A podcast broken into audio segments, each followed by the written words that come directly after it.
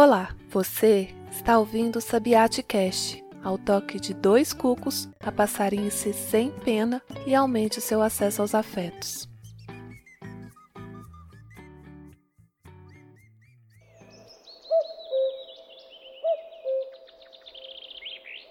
Oi, tia Marcela.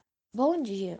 Eu vi essa poesia no YouTube e eu acho que que você vai gostar e talvez você ponha no seu Sabiate Cast, tá bom? Eu vou falar para você. Uma andorinha bela bateu na minha janela e contente anunciava que chegou a primavera.